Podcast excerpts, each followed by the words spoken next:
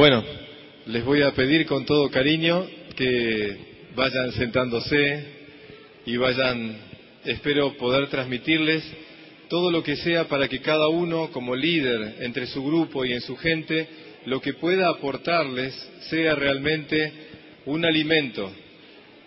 Y ese alimento les permita trabajar con otras personas y hacer esa cadena de favores, de que lo que pueda transmitir a su vez llegue a otros que necesitan y así se multiplique para todos. Bueno, con esta noche quiero hablarles de un tema especial. Un tema especial porque lo que intento es dar una respuesta a lo que estamos viviendo como, como humanidad, a lo que estamos viviendo dentro de todo este clima de crisis, de sensación de que tenemos que ser fuertes y de respuesta que se nos está pidiendo. Por eso quiero que hablemos del crecimiento personal y el desarrollo profesional. Cada uno de nosotros, el crecimiento personal va a permitir el, desarrollo profesional. Me estoy dirigiendo a hombres y mujeres que tienen la profesión de llevar con la palabra los principios y fundamentos que esta organización nos ha enseñado. Entonces, siempre teniendo en cuenta esos fundadores y esos principios que pasado mañana voy a explicitar bien, tenemos la tarea de que a través de la actividad de cada uno puedan llegar a cambiar lo que cada uno pueda cambiar en el corazón de los demás. Por eso quiero que lo primero que tenemos que entender que para el crecimiento personal es importante la educación. Y la educación de uno mismo hay que tratar de definirla y entenderla bien. ¿Qué no es educar? Educar no es instrucción, no es dar instrucción. Educación no es dar instrucción. La instrucción simplemente puede servirnos para ilustrar la mente, entonces, puedo pensar que la instrucción ayuda a la educación, pero no es la educación. La instrucción nos ayuda a tener claras las ideas, pero la educación es más que eso. La educación no es solo capacitación. La capacitación nos permite adquirir habilidades. La instrucción me permite tener las cosas claras. La capacitación me permite tener habilidades fuertes y claras. Pero eso no es educación todavía. Ni la instrucción ni la capacitación. Ni tampoco lo es la motivación. Porque la motivación también me da fuerza para tener la pasión y el entusiasmo desde el corazón. Pero la instrucción, la motivación y la capacitación no es educación todavía. Esos son elementos que hacen al trabajo educativo, pero la, verdadera educación es la formación personal. Y esa formación tiene que ver con nutrir el interior, nuestro espíritu. Educar es formar nuestro espíritu, es nutrirlo. Y esa tarea es indelegable. Cada uno tiene que aprender a nutrirse bien, nutrirse de todas las personas, las lecturas, los acontecimientos, las situaciones que me permiten estar mejor alimentados en mi espíritu. Lo que llevamos al otro no es instrucción, motivación y capacitación. Llevamos esto, llevamos adentro nuestro un espíritu que contagiamos. ¿Se acuerdan la frase que siempre les he compartido? Enseñamos lo que sabemos, pero contagiamos lo que vivimos. Y por eso lo importante es contagiar ese espíritu. Decir cosas que nos instruyeron no es suficiente. Tener fuerza para motivar no es suficiente. Ni tampoco tener una capacidad concreta. No es eso. Lo que hace que las personas se acercan y compartan el espíritu de todo esto es que lo llevamos dentro de nosotros. Por eso pensemos en los jóvenes, en nuestros hijos, y en todas las personas que nos quieren, que, queremos, mejor dicho, en la formación. Fíjense, definamos bien qué es educar entonces. Educar es formar a alguien para el buen discernimiento en el uso de su libertad. Repito, educar es formar a alguien para el buen uso, para el buen discernimiento, perdón, del uso de su libertad. Eso es una persona educada. Hay muchas personas instruidas que no son educadas, son maleducados. La educación tiene que ver con el discernimiento para el buen uso de la libertad. En un equipo, una persona educada sabe utilizar su libertad. En un negocio, la persona que llega es porque tiene la disciplina, tiene la constancia, tiene la, perseverancia en esa decisión interior del trabajo con su libertad. El mal uso de la libertad es el enemigo del negocio, el enemigo de muchas cosas. Pero el trabajo personal como líderes es sobre nuestra propia libertad. Y por eso entonces les pido que entendamos que de nuestra propia educación personal depende todo lo que contagiemos a los otros. Cuando alguien deja de nutrirse interiormente, empieza a fallar. Podrá tener todas las cualidades que dije recién, pero no contagia el espíritu. Por eso el trabajo interior es lo que necesitamos para el crecimiento. Y por eso hay una, hay una frase que me encanta, que nos permite darnos cuenta del valor del trabajo personal. Dice así, lo que un individuo gana con su desarrollo personal, lo que un individuo gana con su desarrollo personal es ganancia de todos. Repito, lo que un individuo gana con su desarrollo personal es ganancia de todos. Como el encender una lámpara es luz para toda la habitación. Lo que un individuo gana con su desarrollo personal es ganancia de todos, como el encender una lámpara es luz para toda la habitación.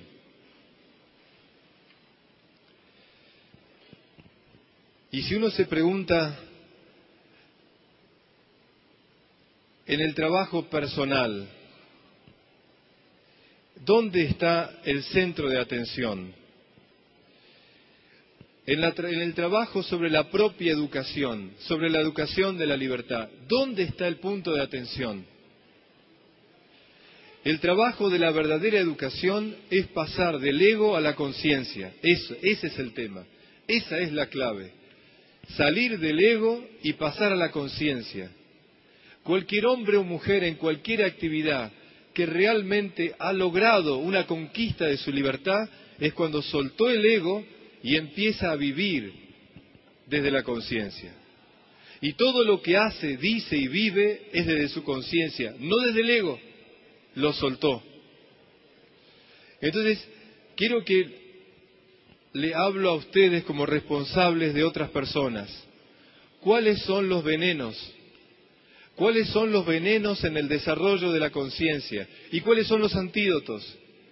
cuáles son los venenos en el desarrollo de la conciencia y cuáles son los antídotos que tenemos que tener. Otra vez me sirve el esquema, por eso lo dibujo. Recuerden siempre que es pensar, sentir y actuar, siempre. La conciencia implica el pensamiento, el sentimiento y las acciones, siempre. Entonces la pregunta es esta, ¿cuáles son los venenos con los que tengo que combatir para el desarrollo personal. Todos los que estamos aquí podemos ser infectados de eso. Y me encanta porque una familia como esta, lo lindo es que alguien se acerca y le diga al otro, mira, me parece que tenés un virus, ¿está? Me parece que necesitas un antídoto. Yo creo que el sentido de familia, del cual permanentemente hablamos, y en la sensación de felicitar a los que me ayudaron a llegar a donde llegamos, eso significa poder decir que tengo a alguien que me hace ver cuando me equivoco. Eso significa que puedo contar con alguien que se puede acercar a mí y, decirme, cuídate de eso. Y si eso ocurre, entonces me garantiza que deje el ego y llegue a la conciencia. conociendo algunas vidas de las personas que subieron la tarima recién, puedo decirles que todas ellas han llegado a hacer ese trabajo. Y muchas fueron asistidas por otros cuando se tuvieron el virus este que le pudo tocar, alguno de los que les digo ahora. El primer virus que les pido a ustedes y a todos los que lleguen a diamante, sobre todo a los que lleguen a diamante, por favor, porque en este contagiar lo que somos, van a ver qué importante que no esté nada de esto, que lo podamos haber vencido con amor, pero que lo hagamos vencido, hayamos vencido.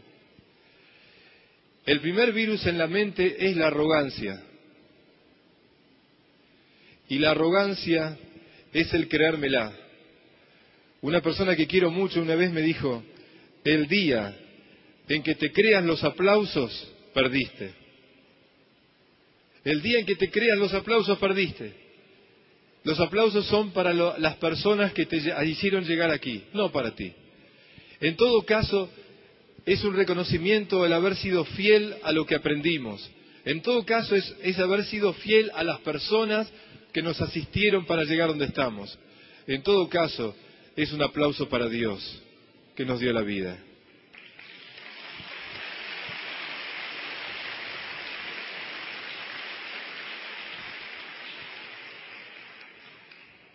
Sé que este aplauso es reconocer lo que digo y bendigo que así sea.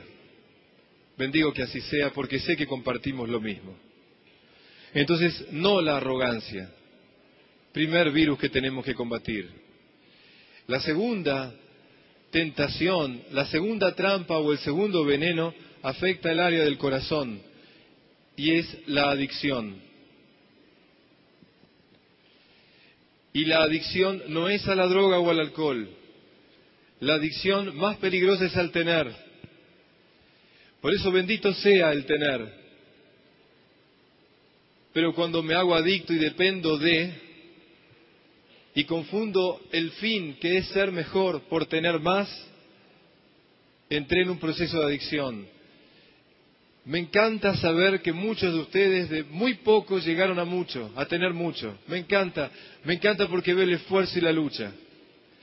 Y solo pido desde mi lugar que eso que tengan sea el mejor medio para que otros tengan.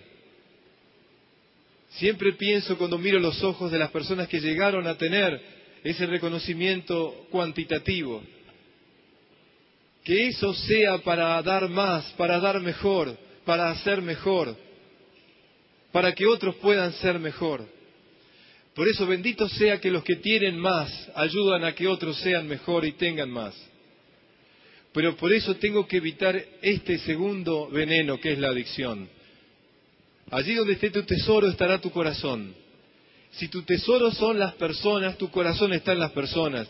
Pero si tu tesoro es el dinero, tu corazón está en el dinero. Eso es lo que tenemos que luchar cuando uno va creciendo cuantitativamente en el tener. Y ese es el segundo veneno. Y el tercero, además de la arrogancia y la adicción, es la acumulación. Y la acumulación es esta sed de más, sed de más, sed de más. Qué bueno es decir, no se olviden, lo hemos dicho muchas veces, todo exceso enferma, la excelencia nunca enferma. Que siempre deseemos ser mejores. Y escuchando a Tim Foley y a Tato, muchas veces los he visto decirlo de maneras distintas. Si eres mejor, el tener es añadidura. El dinero es añadidura. Pero si eres mejor, el dinero es añadidura, entonces entendiste el secreto del desarrollo personal. Por eso cuando uno entiende que la acumulación te hace esclavo y perdés la libertad, entendemos que este sería entonces la tercera, el tercer veneno con el que tenemos que combatir.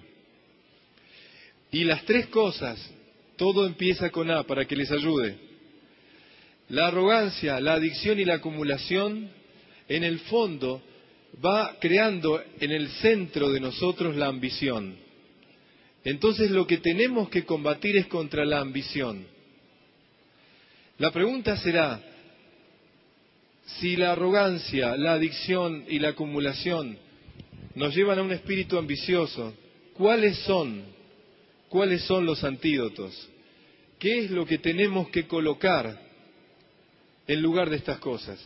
Y entonces sí, esos antídotos, a lo largo de todo el proceso, desde que se empieza el negocio hasta que se llega a los niveles más altos, esos antídotos hay que ir sembrándolos y ayudando a que el que esté a mi lado también lo tenga.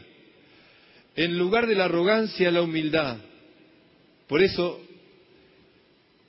mis maestros me decían, Roberto, con humildad todo, sin humildad nada. Si encuentras a alguien que sabe mucho, tiene mucho, tiene poderes especiales, pero le falta humildad, alejate, alejate. Alejate porque a la larga son luces que enseguecen y no ayudan al crecimiento de nadie. Todo desde la humildad. Es fácil decirlo, pero sé que en los momentos de la vida, y me encanta porque cada vez que me reúno con muchos de ustedes, esa humildad brota, brota naturalmente. No hace falta nombrarla. Pero la sensación que uno tiene es que con una persona humilde uno puede aprender mucho. Con una persona humilde uno puede lograr mucho. Con una persona humilde uno tiene confianza. La arrogancia te hace desconfiar. Y la arrogancia muchas veces atrae a gente mediocre. La humildad siempre atrae a gente buena. A mis 53 años he aprendido eso. Cuando uno sabe qué es y sabe que está al servicio de una causa y que lo que uno es y sabe es para el servicio de los demás, listo, está todo bien. Ya no tienes de qué aferrarte. Y entonces sí, con esa humildad venciendo la arrogancia, empezamos a poner los antídotos. En lugar de la adicción es el desapego. Entonces, el desapego no es no tener, es saber tener. El desapego es no depender de nada, disfrutar todo y compartir con todos. Eso es el desapego. El desapego es que lo que tengo sea para que todos estemos bien. Y el desapego es no dependencia. Y la tercera cualidad, como antídoto de esto, en lugar de la acumulación, es la generosidad. Y la generosidad acerca. La generosidad es en qué te puedo servir, qué necesitas de mí. La generosidad es como el pegamento que acerca a las personas. Ayer lo dije, me hicieron mención mucho, hoy lo repito. El respeto, que es muy valioso e importante, el respeto de suyo no acerca, mantiene distancia. Yo te respeto, tú me respetas, todos nos respetamos, cada uno está en su lugar. Y como digo siempre, en una casa donde todos se respetan, cada uno come en su cuarto, ¿me entienden? Cada uno hace lo suyo. En un país donde todos se respetan, el peligro es que cada uno esté en su mundo. Por eso la generosidad cerca. La generosidad es lo que tengo, es para compartirlo. Tengo tiempo, tengo capacidad de escucharte o tengo cosas materiales. La generosidad no se reduce solamente a lo material. La generosidad tiene que ver con el tiempo que le das al otro para escucharlo. Miren, hay algo que aprendí y lo estoy enseñando allá en mi tierra todo el tiempo. Lo que más necesitamos, lo que más necesitamos de los otros, lo que más necesita el ser humano es la intimidad. Lo que más necesitamos del otro es la intimidad. Cuando alguien me escucha con atención, cuando alguien me abraza con atención, cuando a alguien le importa y me lo muestra, cuando siento que tengo intimidad con el otro, eso me llena el espíritu, me llena la vida. Incluso Carl Jung, este, este psicólogo suizo, decía que el hombre, más que la pasión sexual, lo que más desea es la intimidad. Incluso hasta la sexualidad sin intimidad es vacía. Por eso la generosidad nos acerca para que tengamos intimidad. Todos los que yo he escuchado, personas que han llegado a diamante y más todavía, y los he mirado atentamente para ver qué cualidades han tenido, casi todos ellos cuando te miran, te miran a los ojos, no cambian el lugar la mirada. La sensación que tengo es que lo que perduran en toda esta actividad son aquellos que te miran a los ojos y te escuchan cuando te escuchan. La sensación es que le importás. La sensación en que no importa tres minutos, cuatro minutos. Recién almorcé con algunas personas, eh, perdón, cené con algunos. Y me daba cuenta que no hizo mucho tiempo, pero los pocos minutos nuestras miradas estaban unidas, había intimidad. No era el voleo al paso. Por eso el secreto es que esa intimidad se, logra con la generosidad. El respeto no alcanza, necesitamos la generosidad. Y entonces cuando una persona tiene humildad, tiene desapego y tiene generosidad, en lugar de ambición, lo que tiene en su espíritu es aspiración. La palabra ambición significa correr tras lo que veo. La persona ambiciosa tiene siempre la sensación de que falta algo y corre detrás de eso, siempre está para afuera. La persona que tiene aspiraciones es la persona que se llena dentro. Aspirar es como inspirar internamente. Y creo que en alguna de las conferencias lo he compartido con ustedes. Mi abuela, una inmigrante española, me decía, Robert, en la vida tenés buenas ambiciones, pero tenés grandes aspiraciones. Y siento que estar aquí con ustedes es cumplir una aspiración. Por supuesto que reconozco que los que hicieron posible de que yo esté aquí son personas que vieron en mí dones y cualidades que la vida y la providencia me dio. Agradezco a ellos que hicieron posible que esté con ustedes, porque yo también me nutro. Esto que les digo, creo que algunas veces los he compartido y ojalá lo puedan hacer vida como yo. Una frase que me sintetiza lo que quiero decirles dice así. Si quieres saber, lee un libro. Si quieres saber más, si quieres saber más, busca un maestro. Pero si quieres saber mucho más, enseña. Si quieres saber mucho más, enseña. Así que gracias por permitirme enseñar.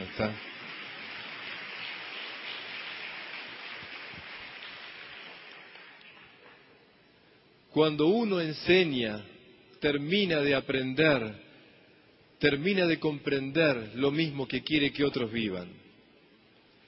Ustedes, a medida que avancen en lo que están haciendo, van a tener muchas oportunidades de enseñar.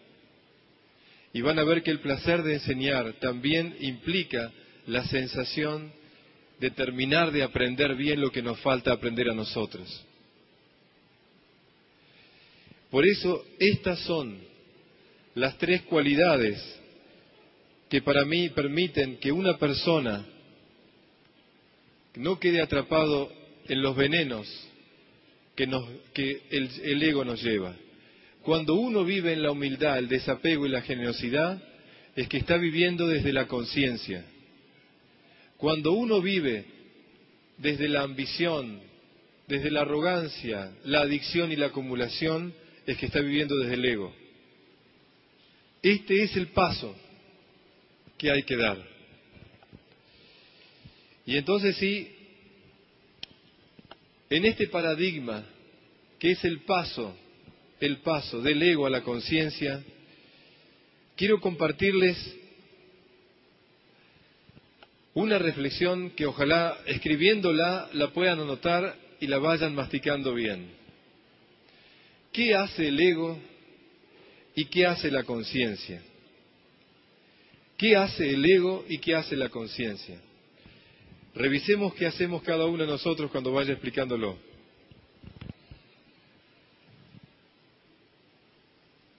El ego hace tres cosas en nosotros.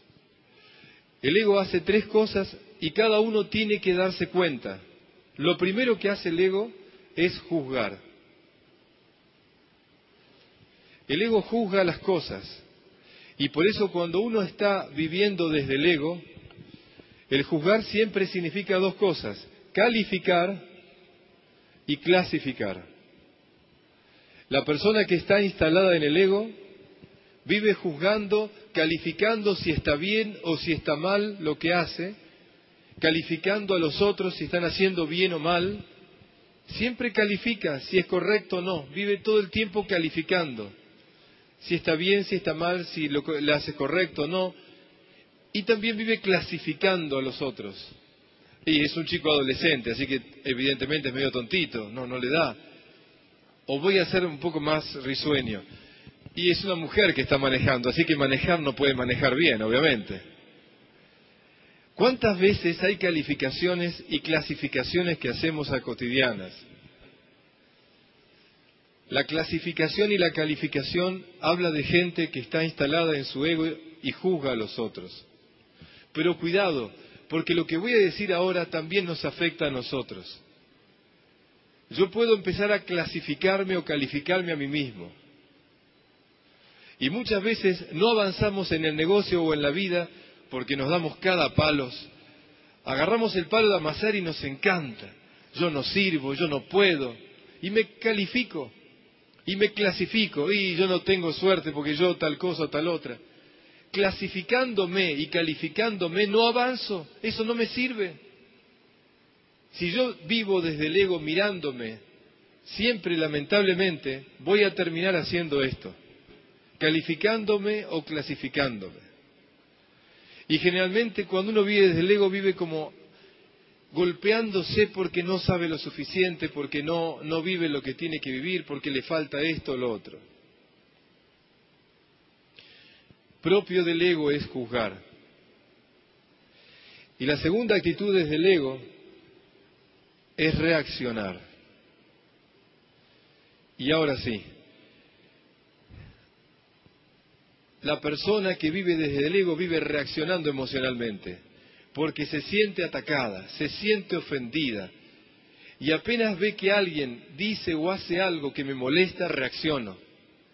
La persona que vive desde el ego vive reaccionando emocionalmente. Y la reacción em-, emocional es epitelial. Entonces apenas me tocan, reacciono. Reaccionar es vivir cuidándome, defendiéndome. La persona que está instalada en el ego vive así, reaccionando. Y por supuesto, además de juzgar y reaccionar, lo que el ego trata es de controlar todo. Y he aquí las tres actitudes típicas de la persona que se instala en el ego. ¿Por qué pasa esto? Porque cuando uno vive desde el ego, lo que siente es permanentemente temor a perder las seguridades que uno tiene. Entonces todos los miedos y todo lo que les he hablado de los miedos es en definitiva lo que hace que el ego se vaya haciendo duro para defenderse de todo.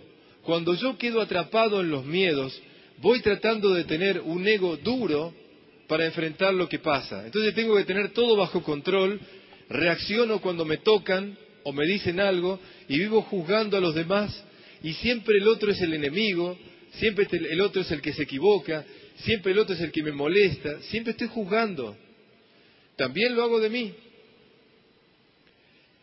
Cuando me vivo juzgando, reaccionando y buscando controlarme todo el tiempo, otra vez estoy instalado en el ego. Y entonces cuando uno vive desde el ego, insisto, es porque están imperando los miedos y el temor rige nuestra vida. Y la búsqueda de seguridad es en definitiva lo que la persona desde el ego necesita. Cuando la persona vive así, el ego tiene un, órgano de control. Y cuando la persona está instalada en el ego, la mente, la mente es la rectora de la vida de la persona. La mente rige todo. Entonces vivo desde la mente. Todo esto es el mecanismo de la persona que vive desde el ego. Y cuando uno está así, hay dos síntomas bien comunes. El primero es la queja. La persona que está en el ego siempre se queja de algo. siempre tiene motivos para quejarse. Y la persona que está desde el ego instalado, además de quejarse, siempre se enoja consigo mismo y con los otros. Si, uno se vive quejando y enojándose, es porque hay demasiado ego en la vida de la persona. La queja y el enojo son los síntomas de la persona atrapada en el ego. En el negocio, lo que aleja a los otros es esto. Cuando una persona me juzga, cuando una persona me, eh, cuando digo algo reacciona o me trata de controlar, me alejo. Cuando veo que la persona está atrapada en su miedo, entonces siempre está cuidándose, no me da ganas de acercarme. Más aún cuando vive quejándose y enojándose, nuestros hijos escapan lo más posible al lado nuestro. Todo esto es lo que va destruyendo nuestro desarrollo personal. Lo que se trata es de que el ego deje de ser el conductor de mi vida y entonces pasemos del ego a la conciencia.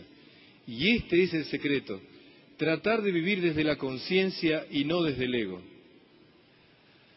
Si tenemos la responsabilidad de ser líderes de otros, si tenemos la responsabilidad de enseñar a otros, si tenemos la responsabilidad de educar a otros, nuestra tarea educativa con nosotros es pasar de aquí a aquí.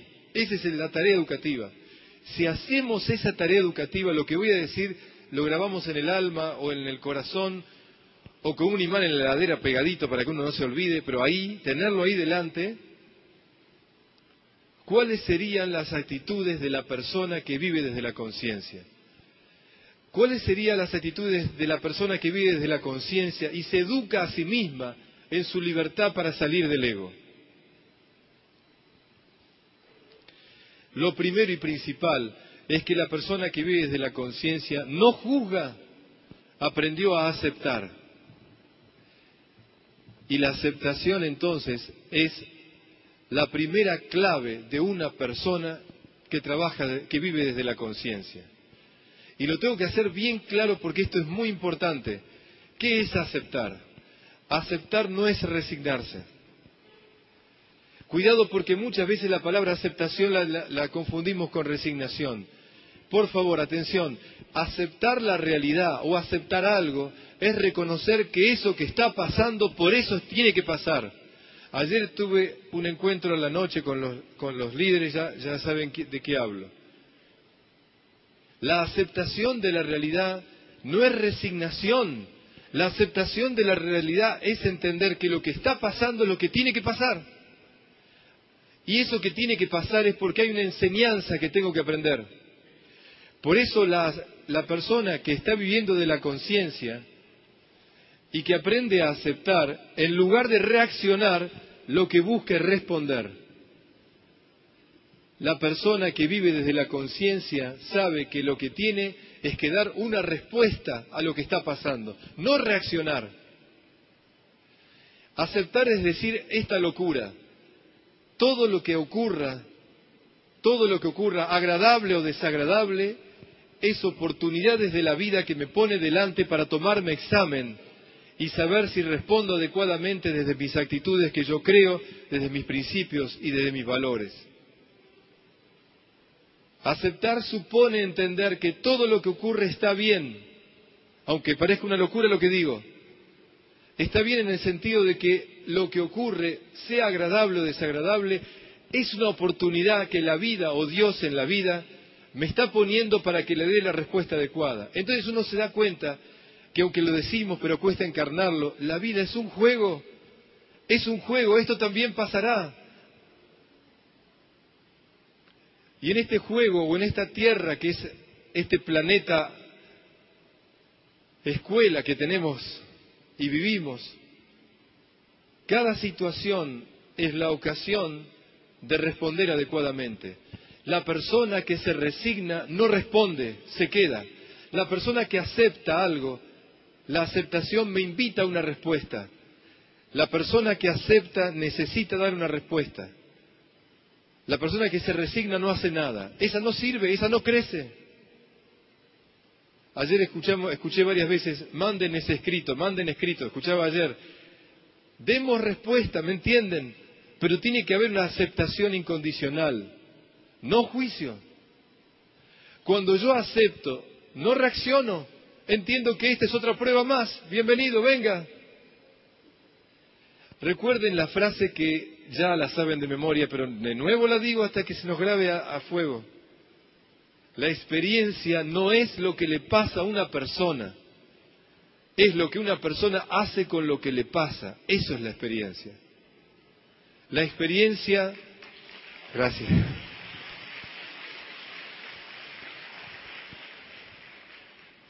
La experiencia no es lo que le pasa a una persona, es lo que una persona hace con lo que le pasa. Todos los días la vida o Dios en la vida me está invitando a que dé respuestas. Aparte es encantadora la vida, porque cuando vos das una respuesta te podés equivocar, pero te va a tomar examen después, no te preocupes que te lo toma de nuevo, no hay problema. La respuesta que tenés que dar es para tu evolución personal. Por eso entonces la diferencia de la persona que vive desde la conciencia es que aprende a aceptar. Y aceptar no es ni calificar ni clasificar. Aceptar supone clarificar las cosas. Por lo que hablamos, lo que escuché ayer, clarificar las cosas. La persona que acepta trata de poner claridad, es decir, trata de discernir.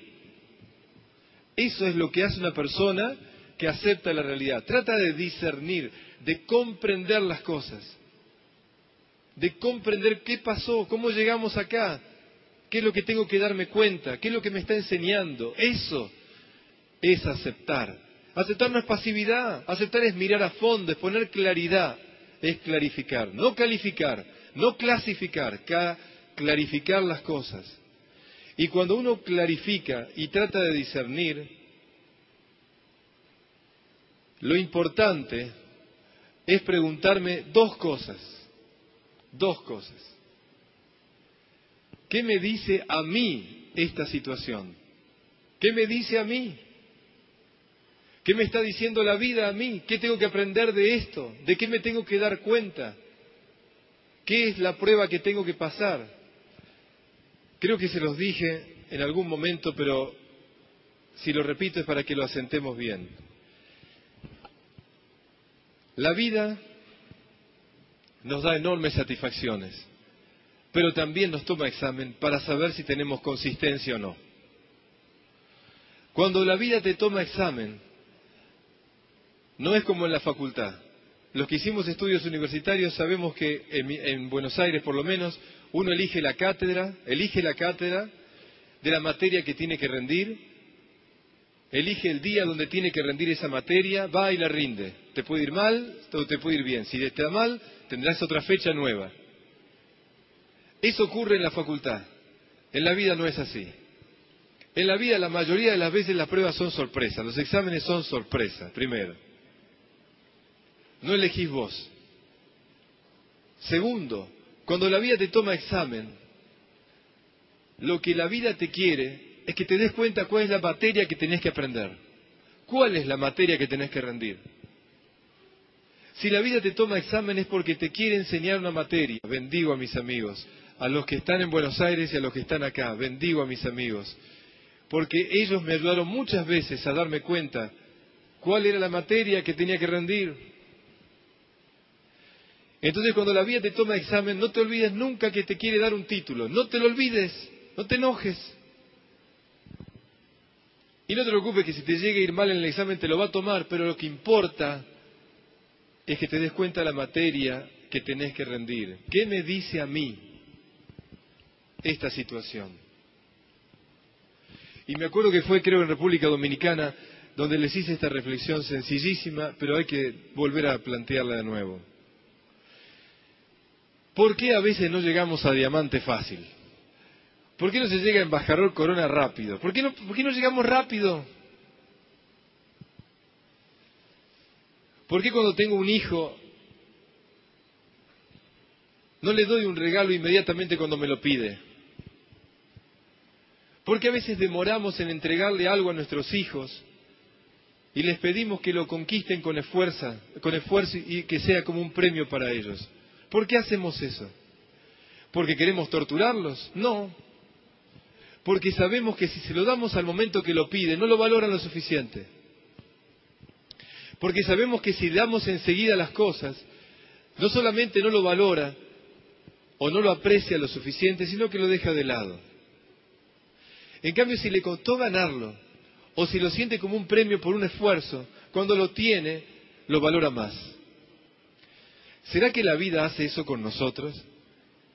¿Será que las cosas que queremos a veces tardamos en conquistarla para que la valoremos más? ¿Será que de alguna manera los esfuerzos que hacemos para alcanzar lo que verdaderamente queremos nos cuesta? Porque cuando llegamos sentimos una plenitud tremenda que no lo sentiríamos si lo, llegamos a tener el día siguiente.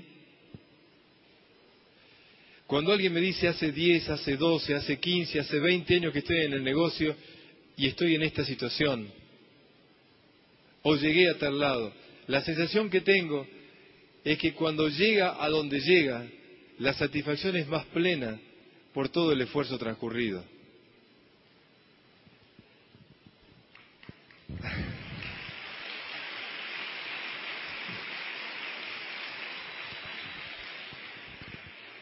Que así sea, que así sea, que así sea.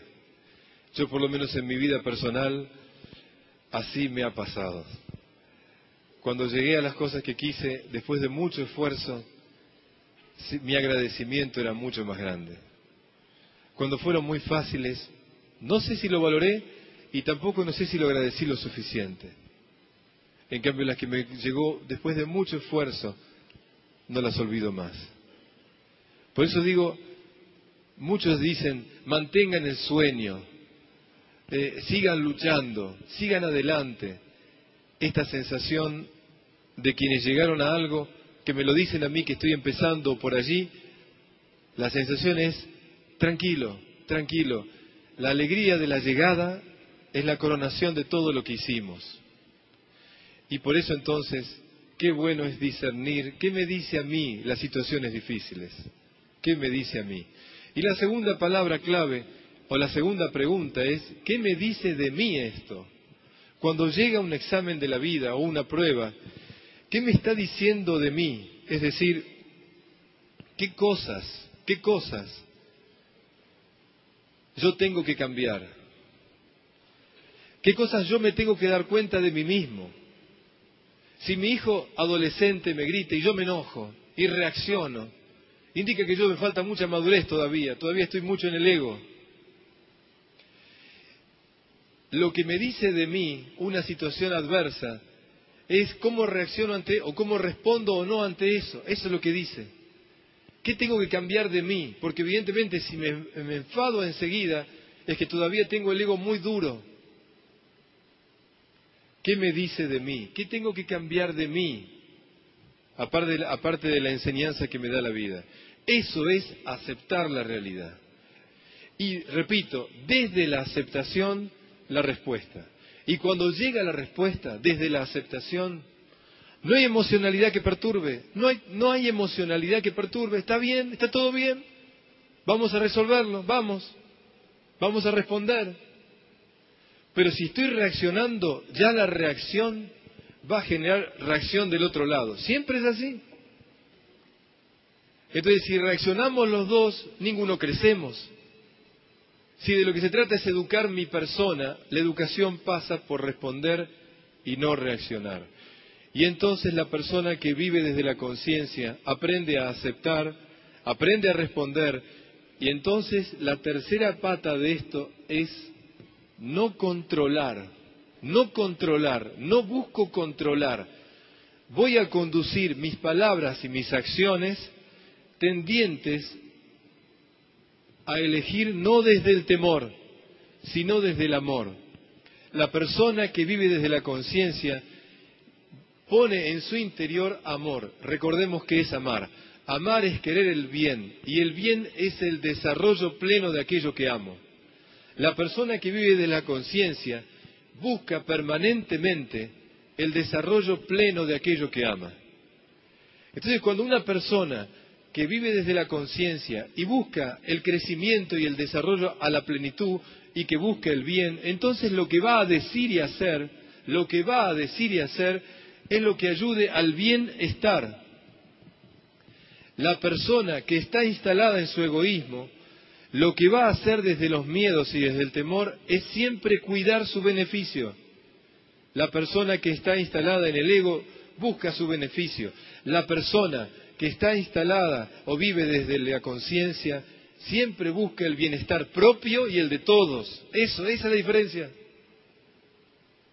Entonces, lo que voy a decir o hacer, lo que voy a conducir en mis palabras y acciones va a ser tendiente a esto. Porque no me estoy aferrando a seguridades, porque lo que me importa es la libertad, que todos seamos libres, no atados a nuestras pasiones, debilidades, reacciones, juicios, controles. No, quiero ser libre. Y la persona que vive desde la conciencia, la mente, no es la rectora, la mente pasa a ser la servidora. Entonces cuando hablamos de inteligencia emocional, yo diría corazones inteligentes, es decir, la mente al servicio del corazón. La persona que vive desde la conciencia tiene claro que lo importante es el corazón y la mente está al servicio del corazón. La mente al servicio del corazón. Por eso es, no es la rectora, sino la servidora. Entonces no, no me dirijo desde la mente, sé que voy a otro lugar. Y entonces las dos actitudes de la persona que vive en la conciencia no es ni la queja ni el enojo la persona que vive desde la conciencia, en lugar de la queja, lo que tiene siempre es una actitud de gratitud. En lugar de la queja, la gratitud. Y son personas agradecidas siempre. Incluso la persona es agradecida cuando está atravesando las pruebas, porque sabe que aunque en ese momento hay turbulencia y se siente mal, sé que la vida o Dios en la vida me quiere enseñar algo. Entonces, gracias. Y lo puedo decir en forma de oración, pero para que quede como claro nomás. Señor, gracias porque aunque no veo nada claro ahora, sé que algo me querés enseñar. O bendita sea la vida, porque aunque no entienda bien todavía la materia que tengo que rendir, sé que lo que sea que tenga que atravesar será para mi evolución. Cuando lleguen los momentos difíciles, es ahí donde esto que digo tiene que entrar, donde tiene que surgir de nosotros esto, porque si ahí entonces pongo gratitud, ustedes no saben cómo cambia todo. Todos fuimos hijos, somos algunos padres, y qué lindo es que las personas que nos educaron y las que educamos, en los momentos difíciles no vean de nosotros queja y enojo, sino que vean gratitud y perdón, no enojo. Por eso si yo me miro desde la conciencia, atención ahora, si yo me miro desde la conciencia, yo me acepto como soy. No vivo comparándome, no vivo criticándome. Si yo me miro desde la conciencia, trato de dar una respuesta en cada situación de la vida. Y si me miro desde la conciencia, voy a buscar siempre el bien de mi persona y no el beneficio material o, externo. Cuando me miro desde la conciencia, me acepto, busco la respuesta adecuada y conduzco esto al bienestar. Y por eso la persona que se mira desde la conciencia es agradecida y se perdona. Cuando uno no se perdona a uno mismo, es porque tiene un ego gigante. Porque cuando yo decido no perdonarme, es como que me condeno. Y cuando me condeno, voy a amargar la vida de los que me rodean. Cuando decido no perdonarme y me instalo en el no perdón, a la larga los que me rodean van a sufrir. Si yo tengo una mirada desde la conciencia, debo perdonarme para tratar de levantarme y seguir sirviendo a los otros. Por eso, la queja y el enojo jamás ayudan al crecimiento de los demás. Creo que se los compartí ayer, no me acuerdo, pero una persona me decía, Roberto, ¿sabes qué? Yo tengo ganas de hacer el bien a, otras personas. ¿Qué puedo hacer por otras personas?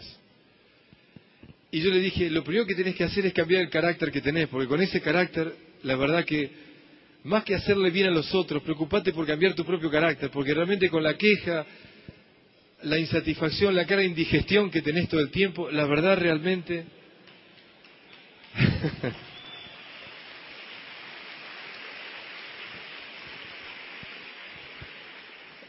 Yo creo que en algún lado tenemos la fantasía de ayudar a, gente que necesita materialmente. ¿Por qué no llegamos a darnos cuenta que los cambios de hábitos nuestros, los negativos cambios de hábito, es lo mejor que podemos hacer por los otros? Creo que esta fantasía de ayudar a gente lejana que necesita materialmente es porque no nos sabemos corregir los hábitos que tenemos bien cercanamente con los que tenemos al lado. Por eso el gran salto de conciencia es, no trates de hacer cosas extraordinarias, trata de cambiar tu propio carácter, trata de salir del ego, vivir desde la conciencia, y es lo mejor que podés hacer por tu familia, tus amigos y todas las personas que estén en el negocio. Eso es lo mejor que podemos hacer. Y por eso, gracias.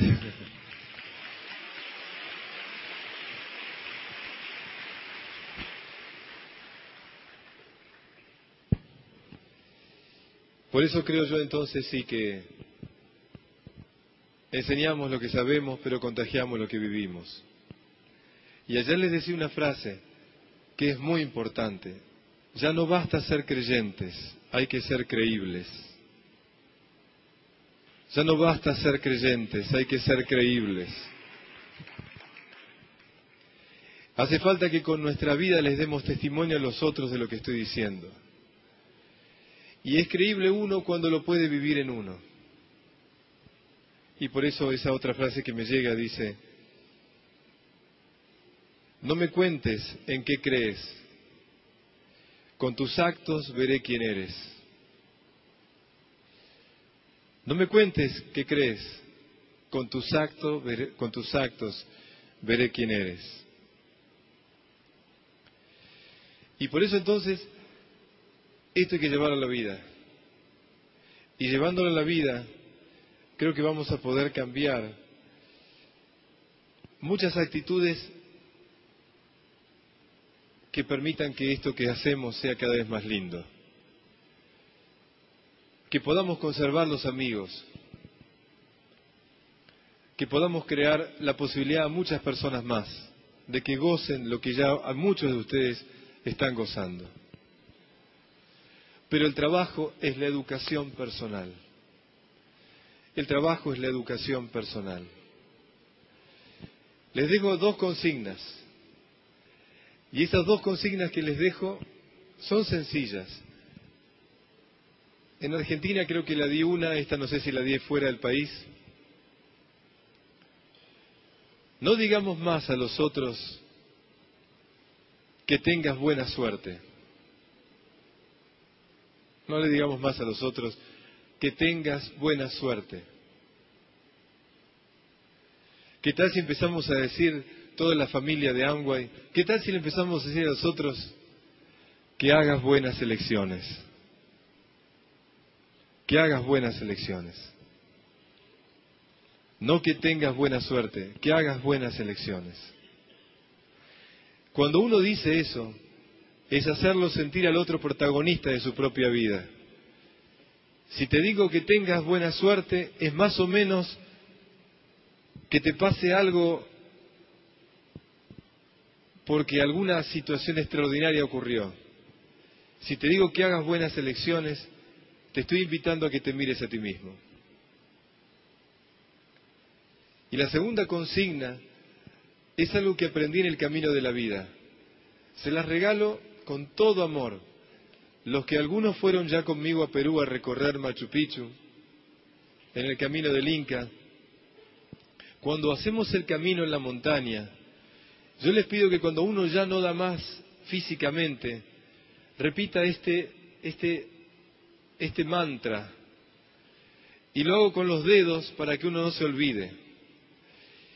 Y son cuatro palabras nada más. Dice así, abro, entrego, confío, agradezco. Siguiendo con el pulgar, abro, entrego, confío, agradezco.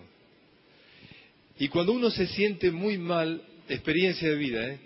empezamos, abro, entrego, confío, agradezco. Abro, entrego, confío, agradezco. Y pongo la mente y la conciencia ahí. Abro, abro, entrego, confío, agradezco. Cuando uno hace esto, suelta el control, no reacciona, no juzga. Cuando uno dice abro, entrego, confío, agradezco, me coloco aquí, me coloco en el lugar de la conciencia. Y entonces cuando yo voy caminando y el cuerpo no me da más y cada paso que doy a los 4.200 metros me cuesta y digo abro, entrego, confío, agradezco, uno sostiene, sostiene, sostiene. Les propongo que lo mismo que les digo para lo físico, llévenlo, ténganlo en los momentos donde las cosas se complican. A veces yo manejando, no suelto el volante y agarro y empiezo, abro, entrego, confío, agradezco, para que mi mente no empiece a dominarme, para que mi mente no empiece a llevar por laberintos que no quiero. Me concentro y digo así, abro, entrego, confío, agradezco.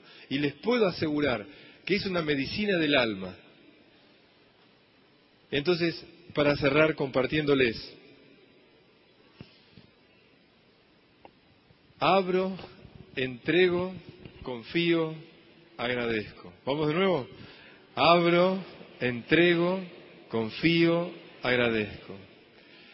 Abro, entrego, confío, agradezco. Bueno, entonces esto, esto, guárdenlo, de hermano a hermanos, de compañero de viaje en la vida a compañero de viajes en la vida.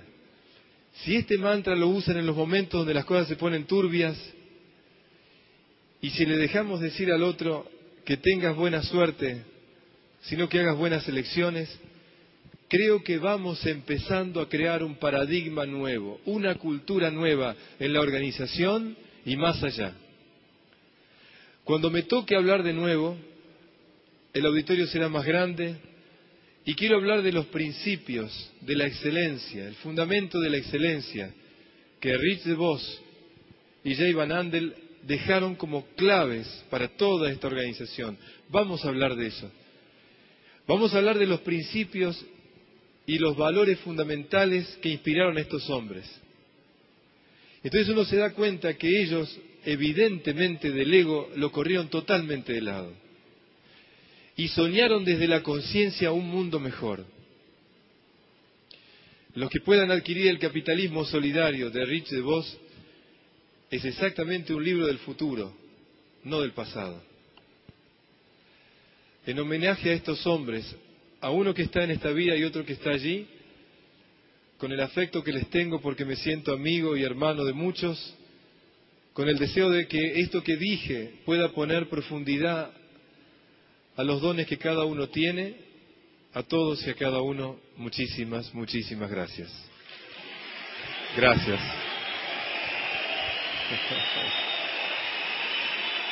Gracias, gracias, gracias.